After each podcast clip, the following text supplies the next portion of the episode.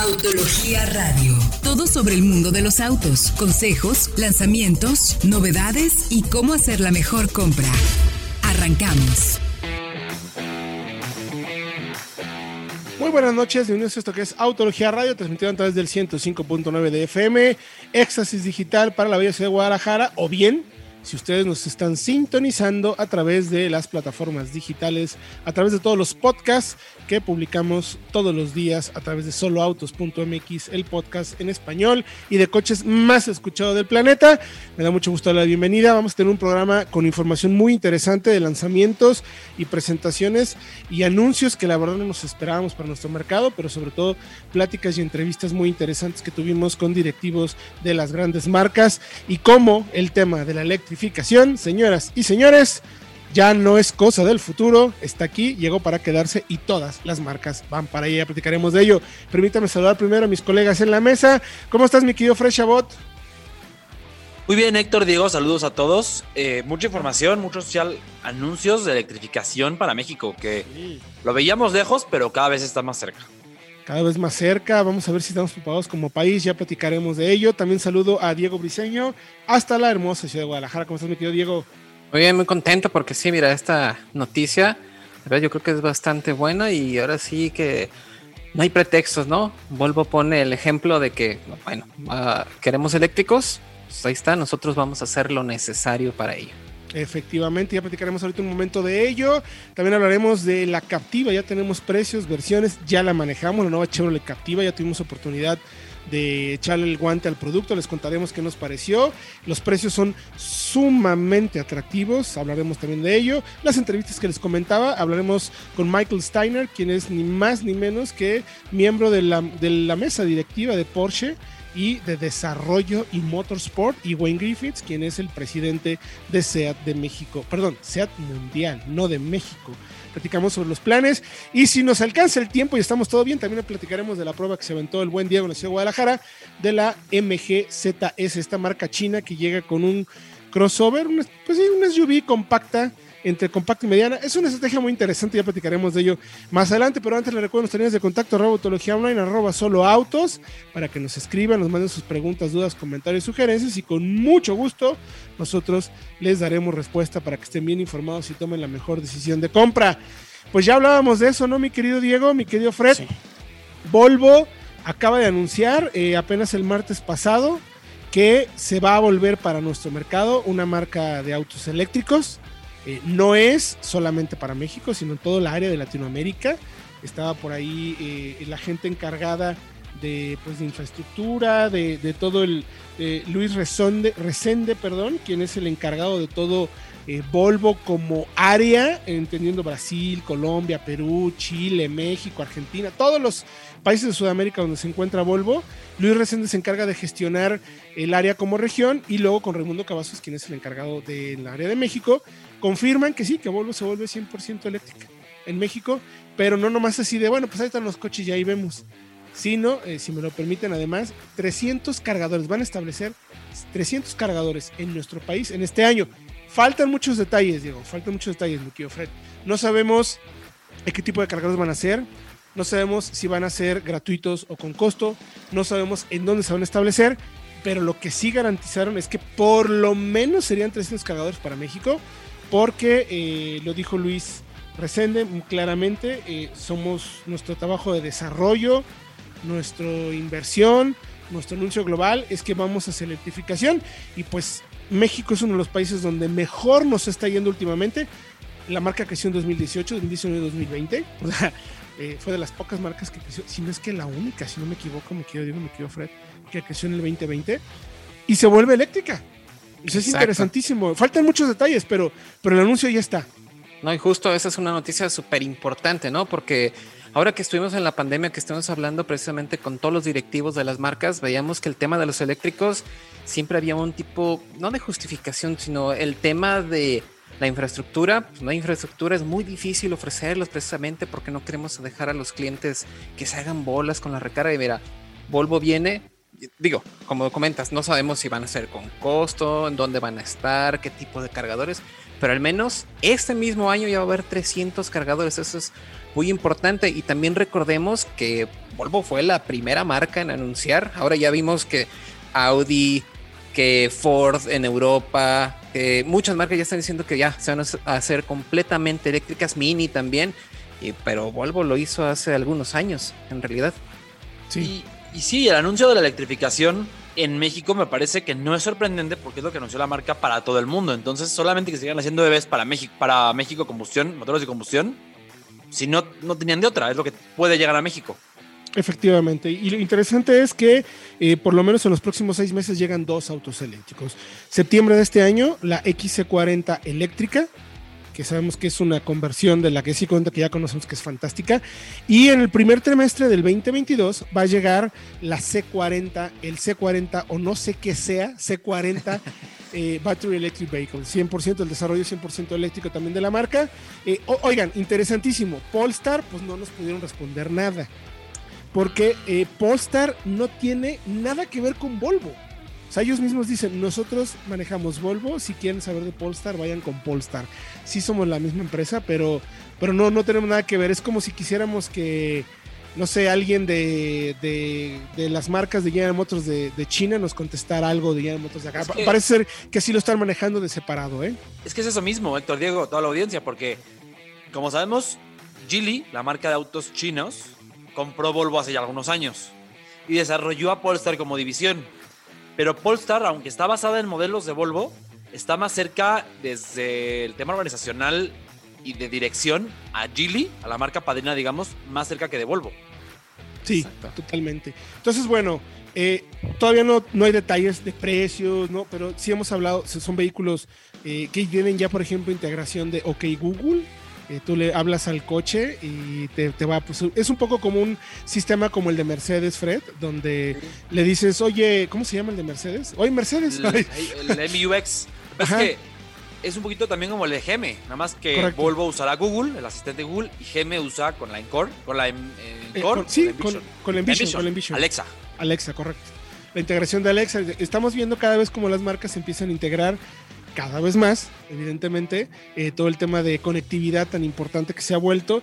Y otro tema interesante, eh, además de, todo ello, eh, esta estrategia, que es obviamente para México, se extiende a toda Latinoamérica. Va, va, a ser muy interesante ver cómo lo hacen y el plan es, fíjense esto, vender los autos, los eléctricos, en un principio, de manera 100% digital. Tampoco mencionaron mucho a detalle, eso es como el primer anuncio, como el primer detalle, como el primer paso, que ya tenemos oportunidad de ver o entender un poquito más el tema, pero eh, comercializarlo solamente de medio digital con, con, la idea de, digamos, eficientar la cadena, es lo que nos dijo Raimundo Cavazos. Eficientar la cadena de venta, eh, no sabemos si eso significa que cambiará la figura de los dealers para Volvo en México, si a, se mantendrán o, o, finalmente me imagino, yo creo que entendiendo como son vehículos de demanda un poco diferente, por llamarlo de alguna forma así. Menor eh, volumen. Sí, la gente lo encargará de manera digital y lo recogerá en algún dealer, que es uno de los negocios que principalmente se están haciendo, ¿no, Diego? Exactamente, y bueno, lo interesante es que, por ejemplo, actualmente ya tenemos toda la gama de híbridos e enchufables de Volvo con sus Correcto. tres SUVs. Entonces yo creo que ya la marca inició este camino de transición, este, a lo mejor un poco este, callado, a lo mejor un poco sin hacer tanto ruido, sí, pero ya tenemos, sí, sí, miren, la XC40 Recharge empieza en 999.900 pesos. Después tenemos la XC60 Recharge por 1.300.000 y la XC90 por un, un millón seiscientos mil. Entonces, creo que ahí también tiene que ver precisamente eh, la estrategia digital con los autos eléctricos que claro. van a ser claro. mucho más costosos. Eh, que es un plugin de, a ver, suena un, un montón de lana, pero no está mal, ¿eh? gente del auditorio. O sea, hay, hay plugins eléctricos eh, de otras marcas, digo, de un tamaño mayor, pues valen casi hasta 2 millones de pesos. Entonces, eh, no están mal los precios. Eh, un tema muy interesante, los invitamos que vayan a autología.com.mx para que chequen la información y estén pendientes. Regresamos con precios de Captiva, el coche aterrizado por nuestro mercado. Vamos a ver cómo le fue también en la prueba que hizo Fred Chabot. Ya les contaremos. Vamos a música y regresamos con más información aquí en Autología Radio. Esto es el lanzamiento de la semana. Estamos de regreso ya en Autología Radio. Les recuerdo los líneas de contacto arroba Autología Online, arroba solo y nuestra página de internet www.autologia.com.mx y www.soloautos.mx. Usted está en proceso de compra o venta de coche. Va a ser una gran oportunidad para que conozca más de, ya tenemos más de 25 mil autos de gente normal ahí vendiendo, más otro tanto de agencias. Así es que una gran cantidad de coches para que se haga de su próxima compra. Mi querido Diego, si apenas nos están sintonizando, ¿qué les recomendamos también? Que se suscriban al podcast de soloautos.mx donde tenemos toda la información este, disponible en el momento que ustedes lo requieran o cuando ustedes tengan tiempo y no tengan que estar este, eh, atrapados a un horario. Así que suscríbanse porque tenemos muchísima información, lanzamientos, historias para crear una marca. Ese programa está muy bueno. Y hablamos del Jimny, de Mazda y sus 100 años. Así que suscríbanse. Estamos en todas las plataformas: iTunes, Spotify, Podomatic, Amazon eh, Podcast, en todos lados. Así que ahí tienen toda la información en forma de audio, eso sí. Eso sí, mi querido Diego. Y mi querido Fred Chabot, cuéntanos, Captiva, llega al mercado, ya la probamos, pero resumimos una impresionante noticia con los precios y versiones de la camioneta. Así es, una noticia muy agradable, Héctor Diego, porque ya hay precios, ya la manejamos desde la semana pasada, pero ya que tenemos precios, resulta que es más barata de lo que pensábamos, que eso en estos días no pasa muy seguido. Porque decimos, hay un coche, pues va a costar, eh, no sé, por ejemplo, 200 mil pesos y llegan 250. Y dices, ay, Sí. Nos pasó con el León, ¿no? Exacto, porque todo, todo en general está, es costoso en este momento. Y la Captiva, que esperábamos que estuviera en 500 mil, 490, la marca nos había dicho que iba a estar abajo de 500. Llegó en 460, 463 la versión Premier. Exacto. Y empieza desde 424 para la versión LT de 5 pasajeros. Y luego hay una intermedia que es una LT de 7 pasajeros por 444. Pero es que además, Diego, la audiencia, va a haber una preventa de 200 unidades para versiones LT de 7 pasajeros y Premier solamente, con un descuento de 10.500 pesos adicionales al precio de lista. Entonces te puedes comprar, por ejemplo, una Captiva LT de 7 pasajeros muy bien equipada por 430 mil pesos. 434. O 4.53 por la más este, Así equipada, es. ¿no? La verdad está bastante bien. Pero bueno, eh, viendo las formas, todo esto, vemos que es un desarrollo de estos que tiene General Motors, precisamente con sus filiales chinas. Pero ¿cómo llega aquí al mercado mexicano? Fred, tú que ya la manejaste, que la ves en vivo, digo, las fotos pueden mentir un poco. Sí. Pero ¿dónde llega? ¿Contra quién compite? ¿O, o Es cómo que está? Por tamaño es una sub. El formato Sí, es claramente sub.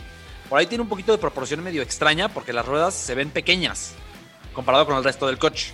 Pero es sin duda una sub y por tamaño está al nivel de una, por ejemplo, Tiguan, que tiene tres filas también, de una Tarraco, incluso de una 5008 de Peugeot, por ejemplo, que también tiene tres filas de asientos.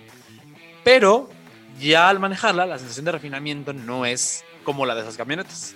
La marcha es un poquito más, más seca, sobre todo, más ruidosa. Eh, la CBT no es tan refinada como las cajas de doble embrague de, por ejemplo, de la Tiguan o, de, o la automática de 8 de la Peugeot.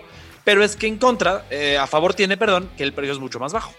Porque una Tiguan, por ejemplo, empieza en 500 mil pesos. La Claro. versión, eh, me parece que se llama Trend Time Plus, está en 495. Y aquí por 460 463 te llevas ya una Captiva Premier. Es unas cosas por otras. Sí, de nuevo, los materiales, por ejemplo, tampoco son los mismos o al estar al mismo nivel que los de una Tiguan. Pero, pues es más barata. Sí, yo creo que tiene una, una muy buena relación valor-precio y de motor, sabemos que tiene un motor turbo, ¿no? Es 1.5 turbo. Por ahí nos decían mucho en YouTube que si es de origen Volkswagen, no es de origen Volkswagen. Este motor, eh, que tengan 1.5 litros ambas, no quiere decir que sean iguales. Porque Volkswagen tiene su motor 1.5 Evo, pero es un motor muy avanzado. Y aunque sí, SAIC, que es la marca que produce la Captiva para China y otros mercados, tiene relación, digamos, tiene un acuerdo comercial y de, para compartir componentes con Volkswagen, pues Volkswagen no comparte sus motores tan avanzados y tan fácil. Es un motor eh, de origen SAIC, seguramente venga por ahí de un motor de Toyota o de Mitsubishi más antiguo, al que le agregan turbocargador, inyección directa, pero no, como tal no es un TSI Evo.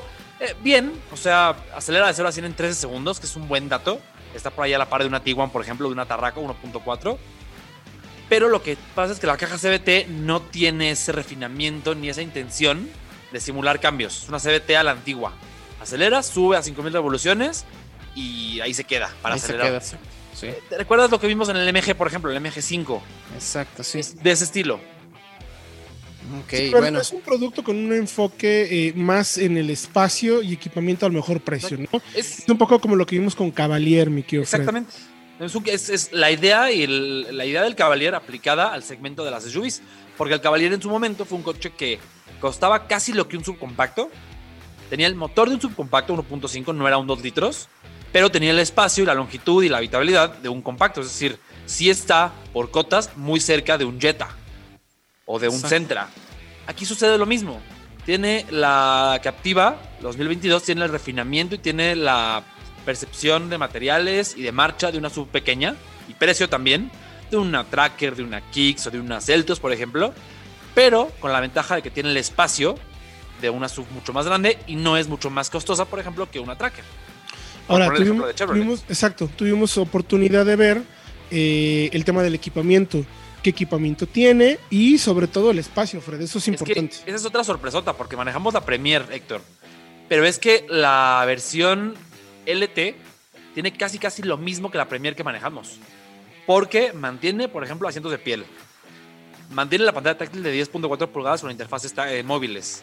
Mantiene el clima Bisona. Clima no es Bisona, es electrónico, perdón, pero es, es automático. Zona, sí. Mantiene, ¿qué más? Mantiene los faros, las luces de marcha diurna, mantiene el tren de 18 pulgadas, mantiene el SP y las cuatro bolsas de aire. Realmente la diferencia de, de equipo se limita al techo panorámico, que tiene la versión Premier, no lo tiene la LT, al asiento del conductor eléctrico de seis posiciones, que de nuevo solamente es para la Premier, y prácticamente ya. O sea, no, no hay tanta más diferencia en equipamiento. Es eso. Luego hay una versión LT de 5 pasajeros que es, también tiene todo. Tiene igual asientos de piel, tiene todo lo, lo más básico, digamos. Solamente no tienes las, las tres filas de asiento, pero entonces por el contrario tienes un cajuelón, no, no, no, no, no. Así es. Pierdes también con la versión LT el freno de estacionamiento electrónico, que es el tradicional de palanca, y pierdes el sensor de estacionamiento trasero. Eh, Eh, Pero el delantero, perdón. El, trasero lo tienes ah, no. con, con- con cámara, pierdes el delantero. híjole, Pero pues, bueno, por el precio, o sea, por 4.24 que cuesta esa versión LT, la de entrada, está súper bien. Es, es de verdad, bueno, es sorprendente. Es una estrategia interesante lo que hace General Motors, ¿eh? entendiendo y conociendo el mercado y sobre todo, creo, conociendo muy bien al cliente mexicano, es. porque al cliente mexicano vamos a valorar mucho el espacio. Sí, no es tan refinada como las camionetas de, en el segmento en el que, entre comillas, podría participar, pero, pero es una estrategia que eh, ya vio General Motors, le funcionó con Cavalier, le funcionó con Aveo, no tendría por qué no funcionarle con esta camioneta, le está funcionando con Tracker, y por ahí, mi querido Diego, también Freddy y yo nos encontramos a la Group, Así que es, podría ser otra estrategia similar, pero de un segmento incluso inferior, Fredo. De acuerdo, es, de hecho, es muy similar visualmente a la Captiva. Y también viene el desarrollo de SAIC, se vende como Wuling en China y como MG en otros mercados. Es más pequeña y aquí podría ser más bien una versión, una alternativa low cost a la Tracker, con un motor 1.5 más simple, no turbo, en lugar del 1.2 de la Tracker, con acabados en general más sencillos, pero por un precio mucho más bajo. La Tracker empieza en 340, me parece, 350. Y esta podría empezar en 280. Puede ser una- una- un rival interesante, por ejemplo, para una Jack 2 Sí, exactamente. para una incluso un Pensaba freno- justo en freno stepway. Exactamente, pensaba justo en ese segmento donde Chevrolet hoy en día no tiene participación y como las camionetas nos encantan a los mexicanos, tendría mucho sentido. Ahora, eh, interesante Fredo, eh, el rival más directo de esta podría ser el auto que eh, Diego tiene pósters en su cuarto, Sí. ¿no? Exacto, sí. ¿No, Diego? Precisamente, y sobre todo ahora que ya salió la versión de gasolina, también turbo y con caja Automática. automática, la Peugeot Rifter, precisamente, también capacidad de siete pasajeros, aunque aquí derivada precisamente de un vehículo comercial que comparte la plataforma con el resto de los vehículos. No es, no es un vehículo de carga adaptado, ahora sí ya es un poco más refinada. Pero creo que las versiones, la Allure Pack, que es la entrada de las de gasolina, por 4.54, si no me equivoco, pues está justo ahí Es clavada producto, con la ¿eh? Premier, ¿eh? Habiendo manejado por ahí la Richter Diesel, tú también la manejaste, Diego, me parece, me atrevo a decir, que la Peugeot podría ser, a pesar de aparentar ser un coche comercial, podría ser incluso más refinada que la Captiva. Sí, luego la base de Peugeot tiene un nivel de elaboración de otro nivel. Y la caja automática de 8, Sí, todo así eso es. también Sí, le va sí, a sumar en ese aspecto. Y el Sí, motor PureTech también es mucho más, me parece, será mucho más parejo y mucho más refinado. refinadito, totalmente. Los invitamos entonces que vayan a www.autologia.com.mx para que le echen un ojo al precisamente este análisis que tenemos de Captiva contra Peugeot o la prueba de la Captiva en tanto en video como en texto para que lo chequen y vean si es la opción que les corresponde. Vamos a ir a música y regresamos con más aquí en Autología Radio. Estamos de regreso ya en Autología Radio, tercer bloque, información interesante ahora que tiene que ver con planes globales. Eh, recuerden que el grupo Volkswagen, que se tiene tanto Porsche, Audi, Volkswagen, Seat, hacen sus anuncios de cómo les fue en el año y justo acaba de pasar. Pasó lo que sucedió, que, cómo le fue a Porsche, cómo le fue a, a, a Seat, los planes, y tuvimos oportunidad de platicar dentro del marco de esta situación, pues con dos directivos interesantísimos, ¿no? Michael Steiner, quien es ni más ni menos que él eh, direct- forma parte de la mesa directiva de Porsche, pero él se encarga de desarrollo y motorsport, y Wayne Griffiths, que es el presidente de SEAT y Cupra a nivel global. Interesante desde el punto de vista de Porsche. eh, dijo dos cosas que me gustaría que platicáramos sobre ello ahorita, mis queridos amigos. La primera, eh, interesantísimo, una fracción, solamente, bueno, más bien, la mayor fracción de presupuesto que va a tener Porsche para los siguientes años para el desarrollo de motores será para motores electrificados, para electrificación. O sea, no esperemos un nuevo V8, difícilmente veremos un 6 cilindros boxer nuevo o, o nada. Electrificación, señores, y eso incluye evidentemente al 911. Y el Sí, 718, sí, ¿no? Y el También. 718. Si bien no dijo jamás, eh, eh, si no dijo, nunca mencionó 911, si habló de un coupé dos puertas, bueno, pues o sea, obvio. Eh, lo, lo que me pareció interesante que comentó Steiner fue, todavía en este momento no tenemos un paquete de baterías que pese lo que tiene que pesar para ponerse en un coupé deportivo de dos puertas, le hace 911. O sea, hoy en día los paquetes de baterías son, siguen siendo muy pesados. Por eso la marca se está yendo con un sedán cuatro puertas de carácter deportivo, como Taycan, como un Cross Turismo, Taycan Cross Turismo, o como la nueva Macan eléctrica. Por eso se está yendo en esos segmentos, para desarrollo de baterías, para bajar peso, mejorar la refrigeración y mejorar también la rapidez de recarga, mi querido Diego, mi querido Fred. Exacto, porque sí, como comentas, sabemos precisamente que la nueva generación de la Macan va a ser completamente eléctrica y va a utilizar la nueva plataforma PPE del grupo Volkswagen, que también va a utilizar hoy en la Q6 e-tron, que ya también confirmaron. Así que, híjole, se viene muy interesante toda esta estrategia. Y sobre todo, sobre todo hay un punto también que Porsche está desarrollando que los demás no están haciendo, que es el tema de e-fuels. Eh, ya platicamos, si no me equivoco, aquí en radio hace un tiempo.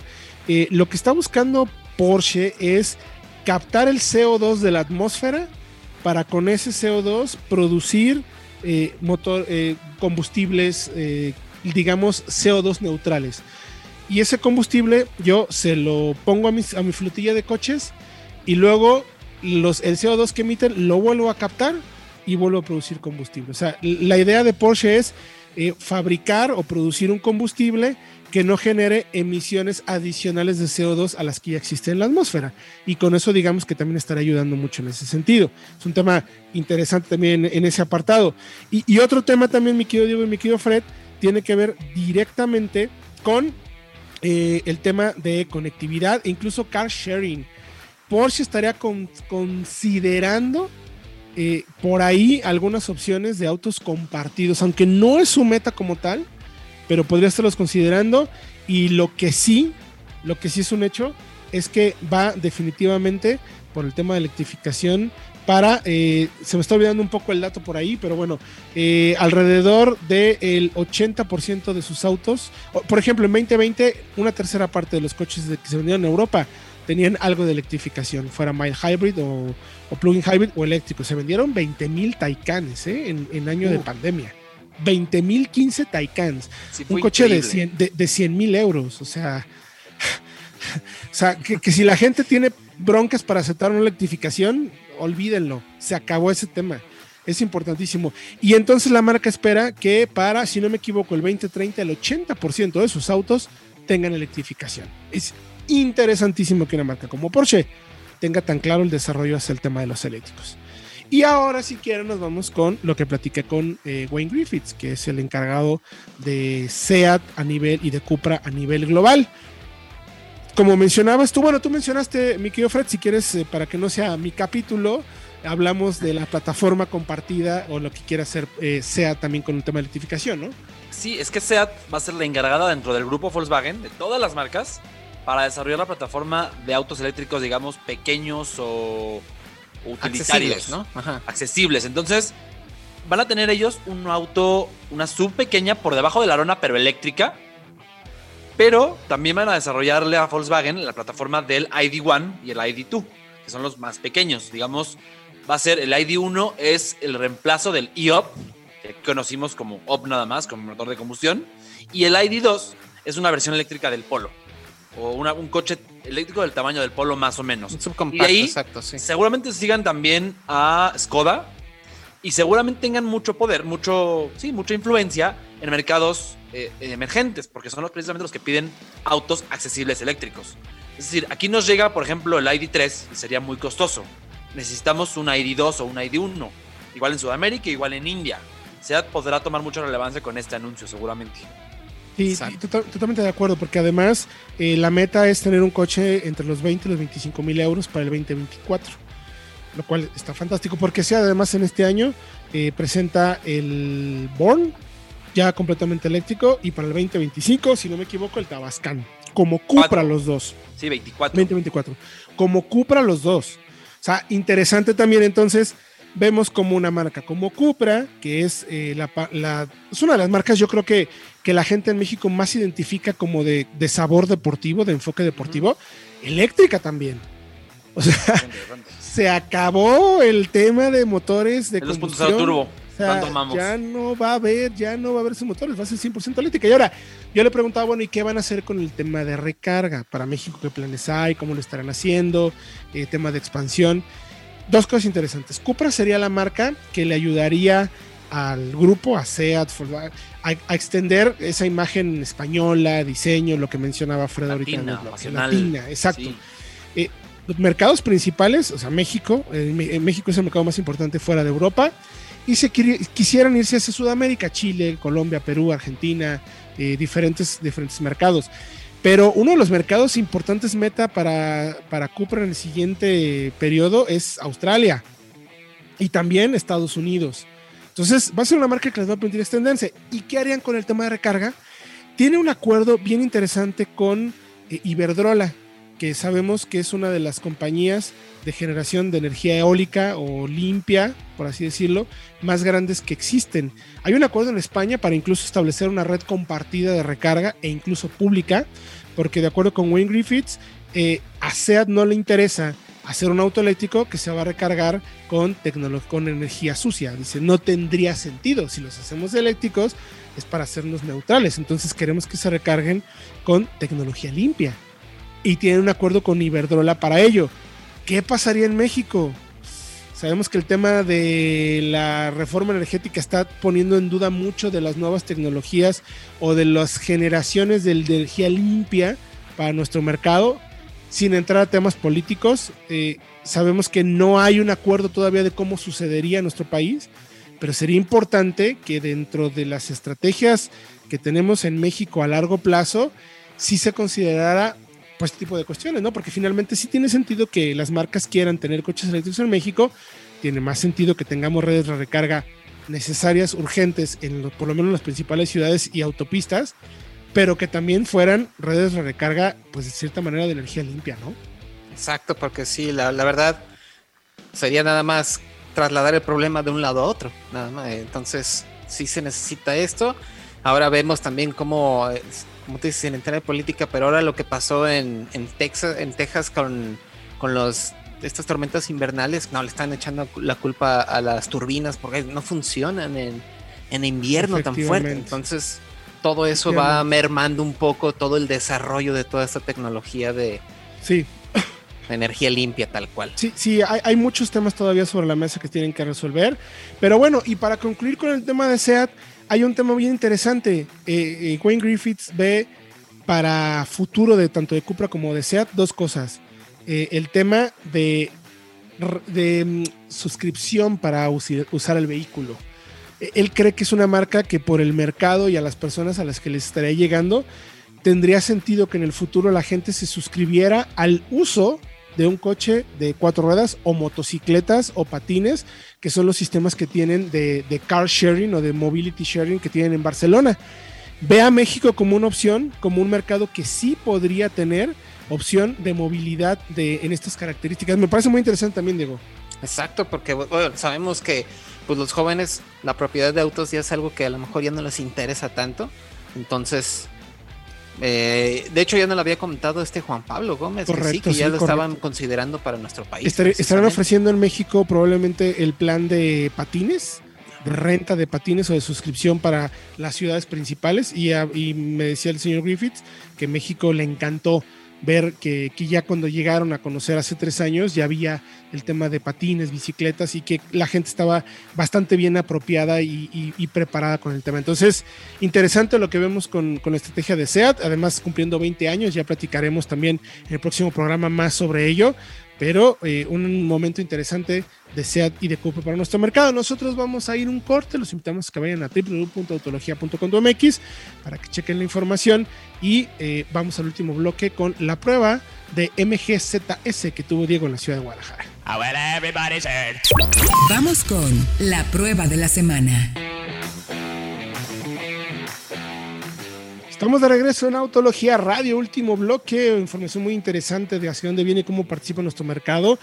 A mí me dejó de verdad todavía, eh, no quiero decir triste, pero vaya, es interesantísimo y creo que como medio de comunicación está, está increíblemente interesante que estemos viviendo una etapa de transición tan fuerte. tan marcada, tan marcada. O sea, en el último año con la pandemia se aceleraron muchísimas cosas y, y estamos viendo de verdad un cambio, anuncios que jamás me hubiera imaginado. Eh, y, nos, va, nos viene la, pregunta, Fred, Diego, antes de platicar de MG, eh, ¿qué va a pasar con marcas, por ejemplo, como Dodge, ¿no? Con, con, que han trabajado tanto y que le han sacado tanto provecho al Hellcat y que no se ve por lo menos en, su eh, ADN cómo, o en sus planes de desarrollo, cómo van a migrar hacia electrificación, ¿no? porque luego tienes enfrente una Porsche que dice, este es nuestro plan, vamos acá, hay tanto dinero, queremos hacer esto. O sea, no sé. Bueno, eh, pero ahí va, por ejemplo, Jeep, ya tiene ahí, por ejemplo, el pues Wrangler, ya tiene el eléctrico y todo, entonces a lo mejor van lentos, pero yo creo que van seguros. más pronto que otras, seguramente. Exacto. Y, creo que también, digo, eh, reflexionando un poco, creo que también depende mucho de los mercados, ¿no? Estados Unidos todavía no está tan exigente en emisiones como lo está Europa, entonces seguramente por ahí también tendrá algo que ver. Pero bueno, le con de contacto, arroba solo autos. Y mi querido Diego, manejaste, así, nomás yo la vi en la presentación y creo que Fred no la viste ni en persona. La MGZS, mi querido Diego, que eh, tiene una imagen muy parecida a... Tú sí la manejaste. Ah, claro, Fred sí la manejó, es verdad, Fredo. Tú la manejaste en la presentación en el autódromo. Así es. Fue muy breve, pero sí es una buena idea de cómo está y de qué enfoque tiene. Pues cuéntanos, Diego, cuéntanos pues que se me escuecen las habas. Pues precisamente como lo vimos, eh, así como lo hemos visto con los demás modelos de MG o como lo vemos precisamente con la Chevrolet Captiva, esta ZS viene a jugar precisamente así entre segmentos, pero tan compacta como quisieran venderla, pues la verdad no, es más bien un vehículo subcompacto un poco más amplio, tiene un muy buen espacio y tiene un atractivo diseño que realmente parece, este, híjole, pues no sé cómo decirlo, pero pues parece de Mazda, la verdad. Pero digo, no es malo, es una camioneta bastante atractiva con muy buen espacio y después tiene una oferta que empieza desde los 285 mil pesos. Entonces, esto luego, luego pone alerta a todos los compradores que están buscando una SUV y sabemos que, es, que son bastantes, ¿no? Pero, precisamente como ya hemos visto también en la gama de MG, solamente la más equipada por más de 380 mil pesos es realmente la recomendable porque es la única que tiene 6 bolsas de aire y control de estabilidad. Las otras versiones se quedan solamente con dos bolsas de aire y nomás la automática de entrada también tiene el control de estabilidad. Pero bueno, fuera de eso. sí está un poquito limitado, entendiendo el segmento en el que participa también, ¿no? Exacto, porque Sabemos que todo el mundo quiere participar en este segmento en específico. Tenemos más de 20 modelos este, repartidos en el mercado mexicano. Cada día se suman más. Esta MGZS es prueba de ello.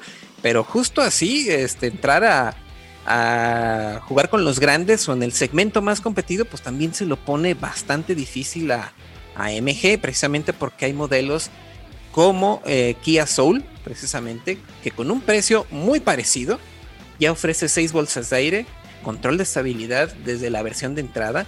Entonces lo va a tener bastante difícil. ¿Y saben por qué también? Porque sí, los acabados interiores son bastante buenos. Tenemos plásticos acoginados en la parte Sí, superior. es- hay buena percepción, ¿no? O sea, entras y lo ves y dices, "Mm, no se ve mal, O sea, no se ve se mal. ve bastante bien. El ensamble también es bueno. No hay muchos ruidos. Eh, desde la versión de entrada ya tenemos eh, asientos de piel sintética. O sea, es muy vistoso la camioneta. Pero también el motor y la- el conjunto motriz, como que también queda de ver un poquito. Digo, el motor no es, no es malo. Es un 1.5 de 113 caballos con 111 libras pie que se puede escoger con una transmisión manual de 5 cambios o con una automática de 4. Y bueno, aquí Ay, empieza, suena, ¿no? Suena, suena, porque, a ver, Fred, ese 1.5 lo tuvimos ya en el MG, ¿no? Eh, sí, pero es que además ese en el motor sedán. y sí, y esa transmisión eh, son los del Aveo, Mm. tal cual. La marca obviamente en MG, MG en México no lo asegura, no lo admite, pero por sensaciones que nos deja es el mismo motor y caja que en el Aveo. Y justo eso, hemos visto, por ejemplo, otros modelos como la Ertiga, claro.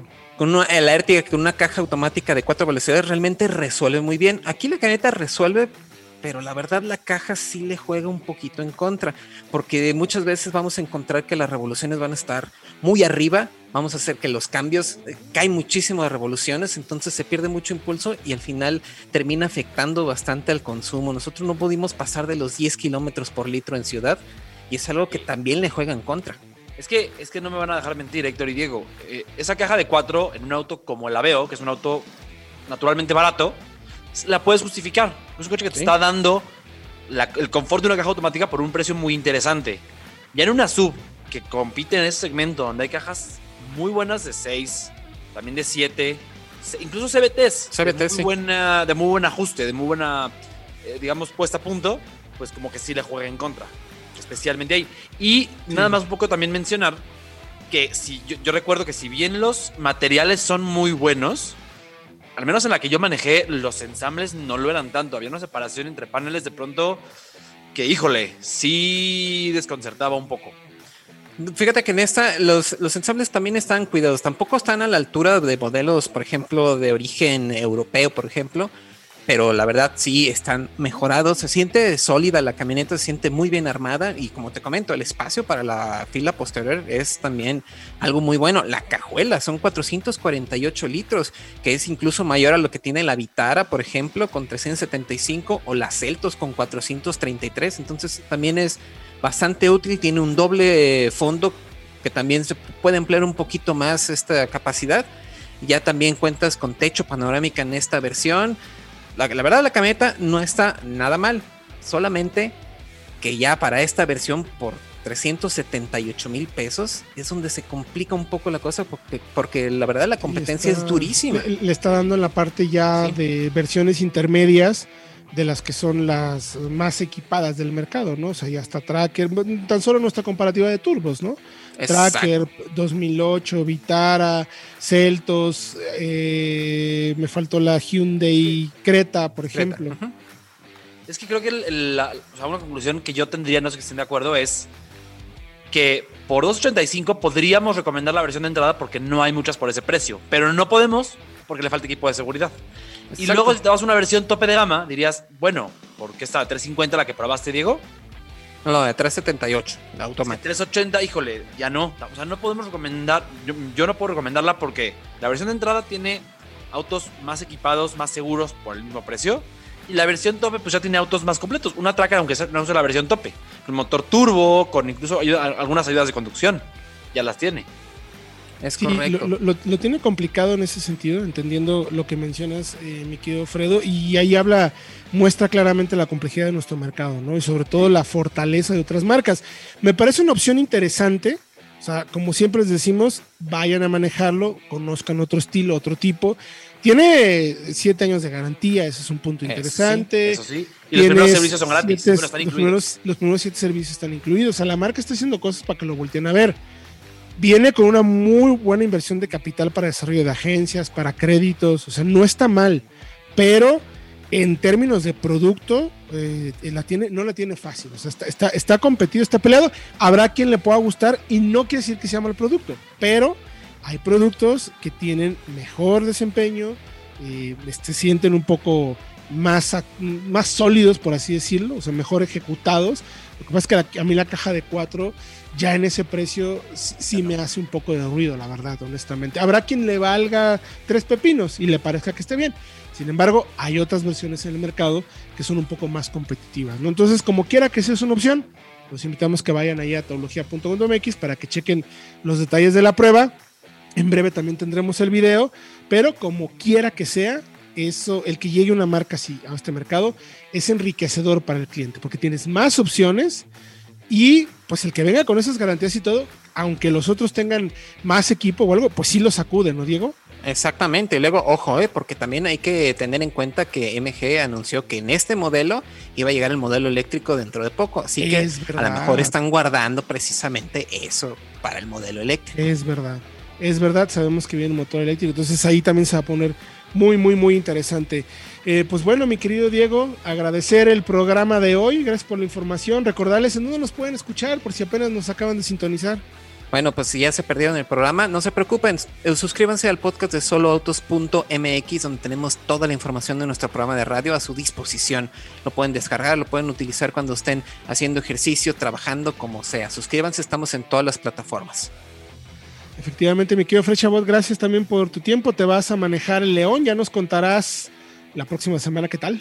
Así es, voy a manejar el León. Tú pudiste haber ido, pero no quisiste, preferiste quedarte descansar en tu casa, entonces pues voy yo. Fíjate. Ya les contaré qué tal, porque pinta muy bien. Pinta muy bien, ya les tendremos más detalles de todo eso. Próximo, próximo jueves, perdón, sábado, me quedé, hace mucho que no estamos en sábado y me quedé con ello. Próximo jueves eh, les platicaremos todo sobre los 20 años de SEAT y el León, que está bien interesante esa prueba de manejo. Tenemos muchas ganas de conocer un poco más el producto, ya les daremos más detalles de ello. Recuerden nuestras líneas de contacto para que nos escriban, nos pregunten y pues, les demos respuesta a todas sus dudas o comentarios. Arroba Online arroba solo autos, nuestras páginas de internet www.autologia.com.mx y soloautos.mx si usted está en proceso de compra o venta de un auto para que eh, se acerque y anuncie o compre el mejor vehículo y el más seguro para su mercado. Mi nombre es Héctor Ocampo. Gracias por acompañarnos. Esto fue Autología Radio. Próximo jueves 8 de la noche. Aquí nos vemos. Autología Radio. Entra a www.autologia.com.mx y mantente informado con los análisis más completos para tu próxima compra. Autología Radio.